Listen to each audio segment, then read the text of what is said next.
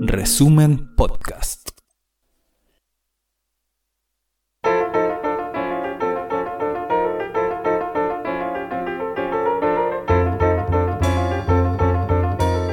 Resumen.cl presenta la crónica de Ruperto Concha. Las cosas más importantes pueden ocurrir en cualquier momento, pero a veces pareciera que hay ciertas fechas en distintos años en las que ocurren cosas especialmente fuertes. Hay quienes creen que la luna y las estrellas influyen en la conducta humana y por ello, en cierta fecha, los planes y las acciones de la gente tienden a provocar efectos especiales.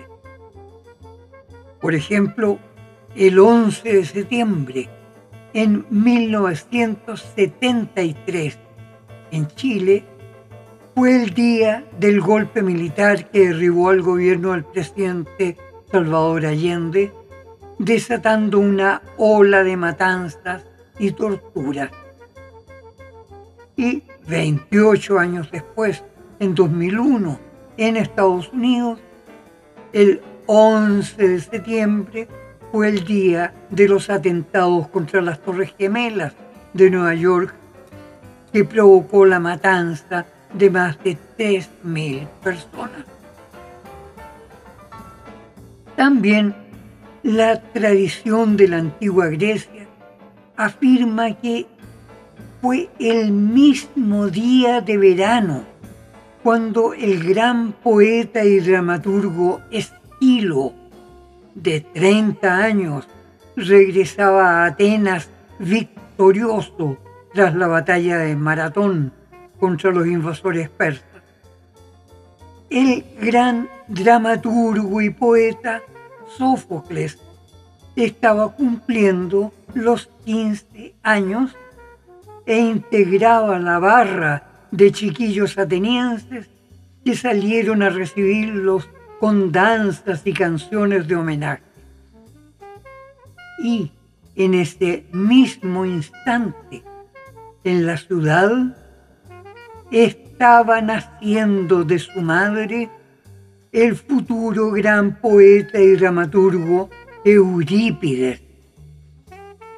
Los tres más grandes genios de la poesía y el teatro de Grecia, según la tradición, compartieron esa fecha, ese mismo día, con una diferencia exacta de 15 años entre uno y otro.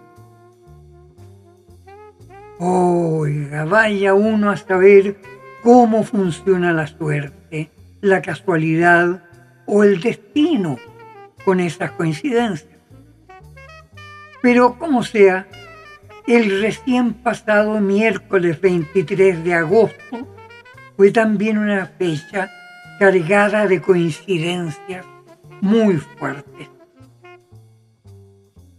Fíjese usted que el 23 de agosto de 1943, en la ciudad de Kursk, en el sur de Rusia, cerca de la ciudad de Mariupol, que hoy día Ucrania reclama como suya, las fuerzas rusas de la Unión Soviética lograron la victoria final sobre las formidables fuerzas blindadas de la Alemania nazi tras un mes entero de batalla con encarnizados combates. En esa fecha, este 23 de agosto, el ejército rojo puso, de hecho, fin a la Segunda Guerra Mundial. Las tropas nazis perdieron dos tercios de su poderío militar y comenzaron la trágica y lenta retirada hacia Berlín y la rendición de Alemania el 7 de mayo de 1945. Bueno, el 23 de agosto de este año, el presidente de Rusia, Vladimir Putin, se encontraba en Kursk en la solemne conmemoración de aquella victoria decisiva para el mundo entero. Y mientras tanto, miles de kilómetros al sur, en la ciudad de Pretoria, capital de la República de Sudáfrica, ese mismo miércoles 23 de agosto, culminaba la cumbre de las naciones del BRICS, en que sus integrantes, Brasil, Rusia, la India, China y Sudáfrica, consolidaban sus acuerdos económicos y políticos para el próximo año. Entre esos acuerdos se contaba aprobar la integración al grupo de otras seis naciones que solicitaban unirse, Arabia Saudita, Argentina, Egipto, Etiopía, Irán y los Emiratos Árabes Unidos, proclamando todos juntos el inicio de un nuevo orden mundial libre de imperialismos de cualquier clase. Pero también este mismo miércoles 23 de agosto, 150 kilómetros al noreste de Moscú y a 8.000 metros de altura, un avión privado hecho en Brasil que volaba rumbo a San Petersburgo sufría una explosión que le desprendió un ala y se precipitó a tierra desintegrándose. En ese avión, además de tres tripulantes, viajaba el director y propietario del ejército privado Wagner, Yevgeny Prigozhin, junto a seis de sus principales directivos militares y financieros.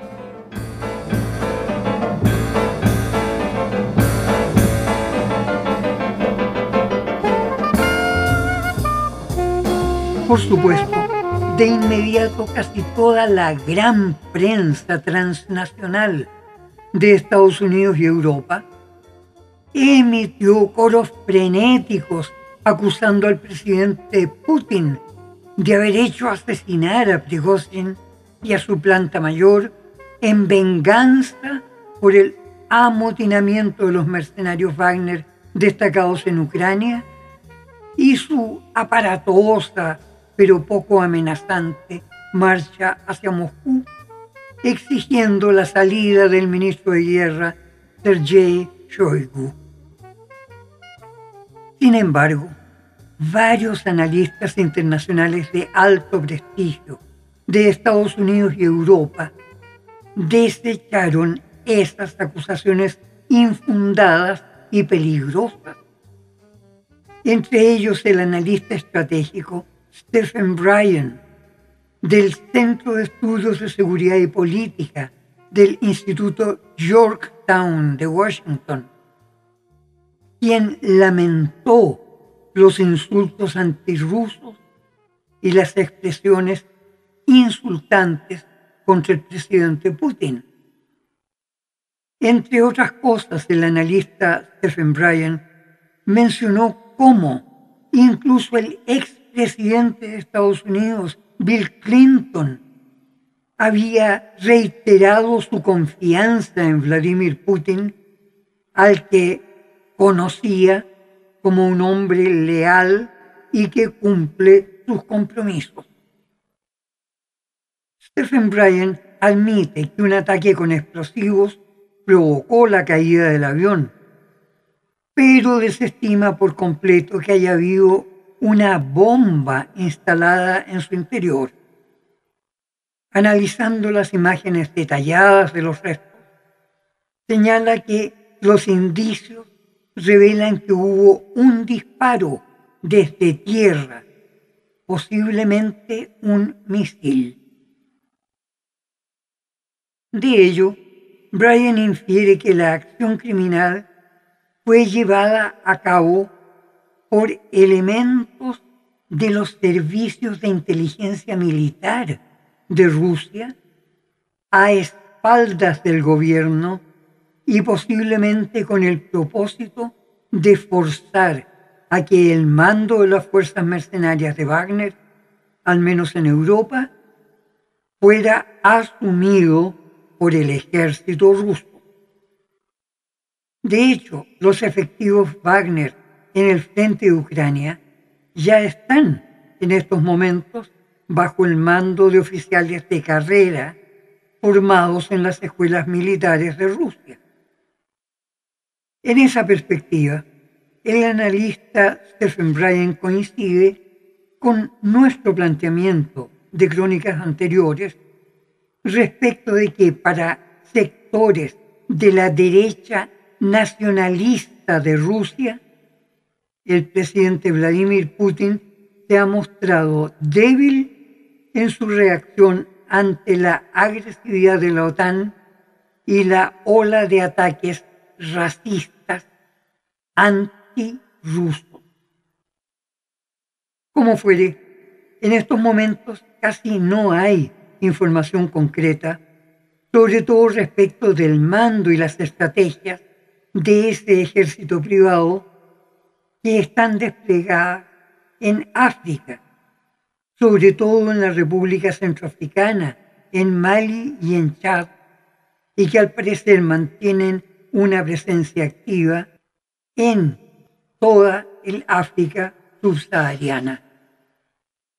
De hecho, las amenazas de intervención militar contra el gobierno de facto en Níger han quedado paralizadas por las declaraciones de los gobiernos de Chad, Mali, Burkina Faso y Ghana, advirtiendo que una guerra contra Níger sería también una guerra contra ellos.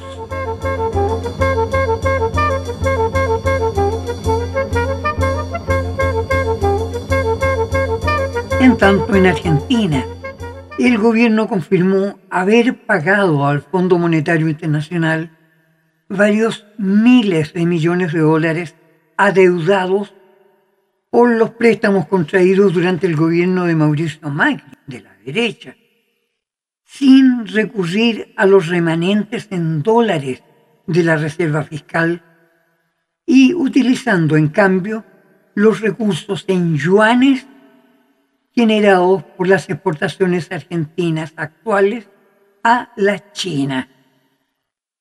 Y por su parte, el viernes pasado, la revista financiera estadounidense The Insider publicó también un análisis sobre la desdolarización de la economía mundial, reconociendo que ya durante el mes de julio menos de la mitad de los pagos internacionales fueron realizados con el sistema SWIFT, controlado por Estados Unidos y basados en el dólar americano. Ello cuando anteriormente el sistema SWIFT copaba más del 70% de toda la actividad financiera internacional. También declaraciones de los gobiernos de China, la India y Rusia coinciden en descartar que se esté preparando la creación a corto plazo de una nueva moneda internacional que desplace al dólar. La política monetaria de los BRICS, por ahora, apunta solo a abandonar la dependencia del dólar y en cambio emplear las monedas nacionales para todas las transacciones. Otro de los aspectos de la acción internacional del grupo BRICS apunta a orientar el intercambio económico no solo al comercio de productos, materias primas o empréstitos financieros, sino a las inversiones en creación de empresas radicadas en los países participantes. De hecho, las inversiones de China, la India, Irán y Arabia Saudita en África están principalmente orientadas a la creación de fábricas y centros de refinamiento avanzado de productos agrícolas o de minería. En cuanto a las relaciones de los países miembros del BRIC con otros países, sobre todo con las potencias occidentales que están en pugna contra Rusia, China, Corea del Norte, Irán, Cuba, Venezuela, Nicaragua, Siria, El Salvador, la posición de BRIC es sencilla. Los países del BRIC no aceptan ni aceptarán ninguna acción de castigo u opresión sobre un país miembro y no participarán en ninguna medida económica, jurídica o militar en contra de un país miembro. Así, Sudáfrica o China pueden mantener sus relaciones con los países de la OTAN, pero jamás participarán en las acciones de la OTAN contra otra nación del BRIC, que por ahora no sabemos qué nombre va a tener a partir del próximo año, una vez que se concrete la unión de los seis, nueve Estados miembros.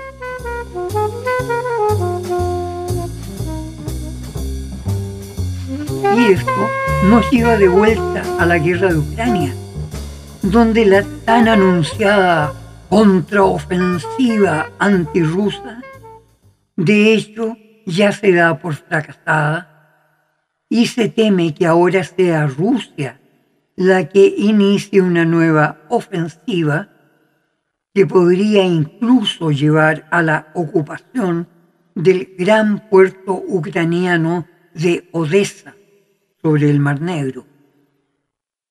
El gobierno de Zelensky se ha visto reducido a lanzar ataques de carácter terrorista con drones contra objetivos civiles o industriales como única manera de mantener la ilusión de estar contraatacando efectivamente a las fuerzas rusas.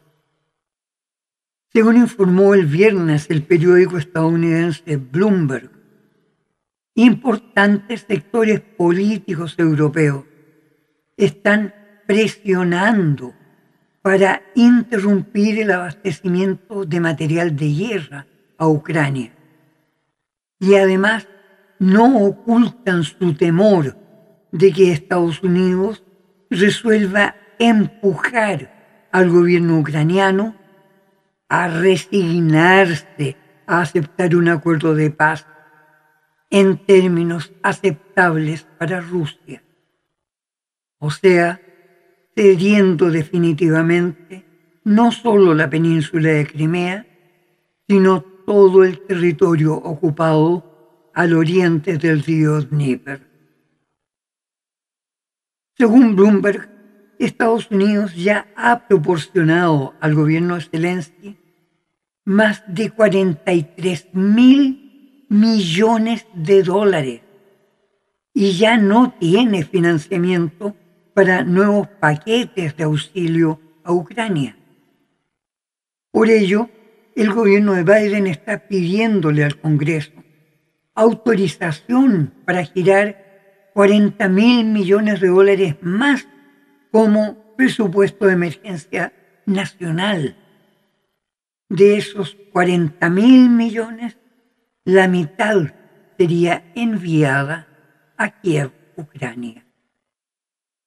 Pero ya se sabe que un número creciente de parlamentarios está exigiendo que el gobierno de Biden realmente se informe de cómo Ucrania está usando esta danza de miles y miles de millones en momentos en que Estados Unidos ya se encuentra sumido en una deuda monstruosa.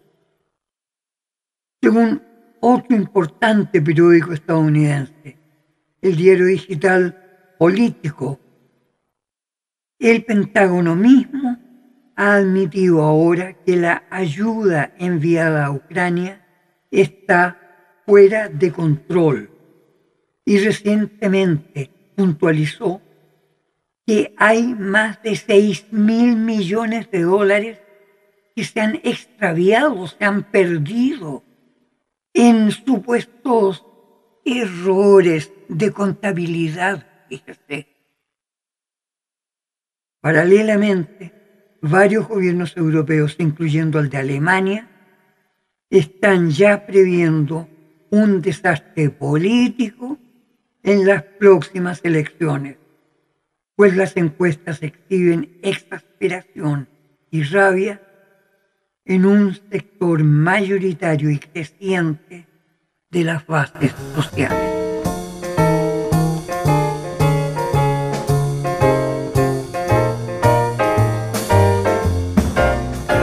¿En qué está ahora la gente de Estados Unidos?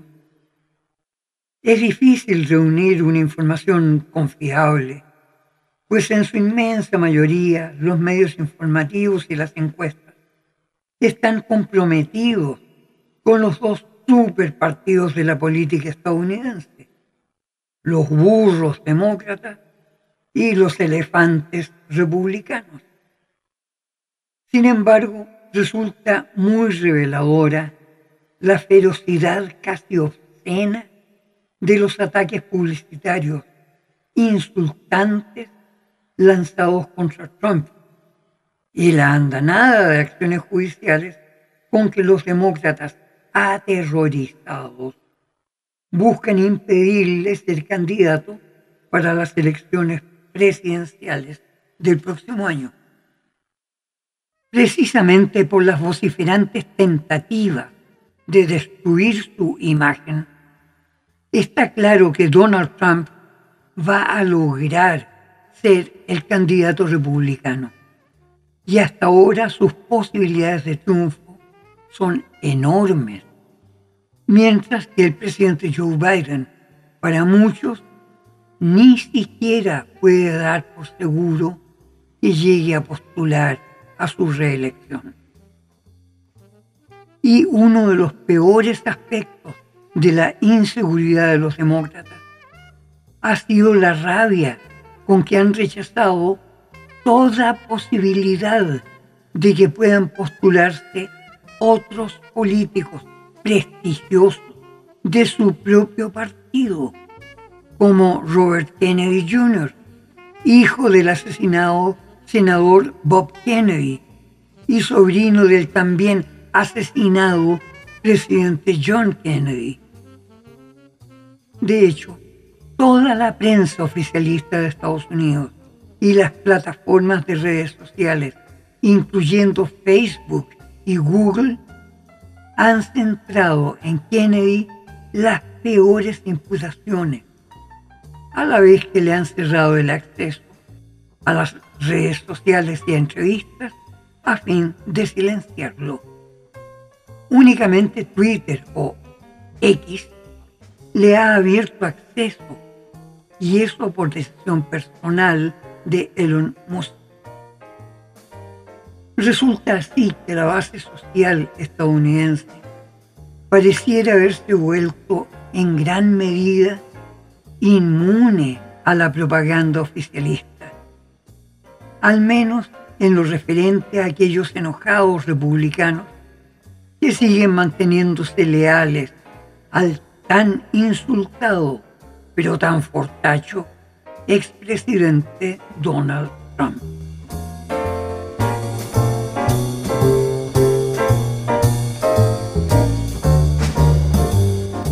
Al parecer ya está claro que si no lo meten preso o lo asesinan, Trump va a ser el candidato republicano a la presidencia de Estados Unidos el próximo año.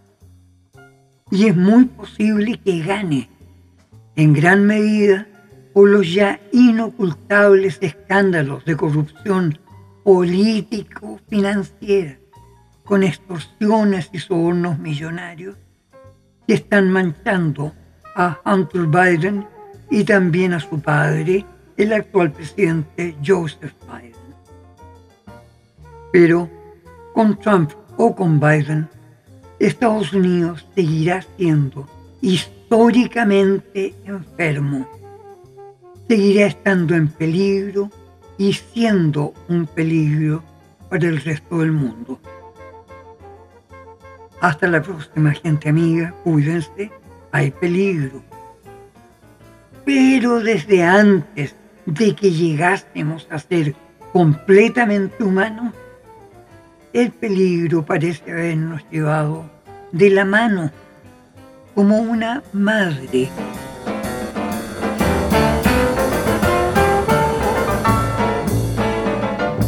Esta fue la crónica de Ruperto Concha de esta semana. Revisa más contenido en nuestro sitio resumen.cl y síguenos en redes sociales.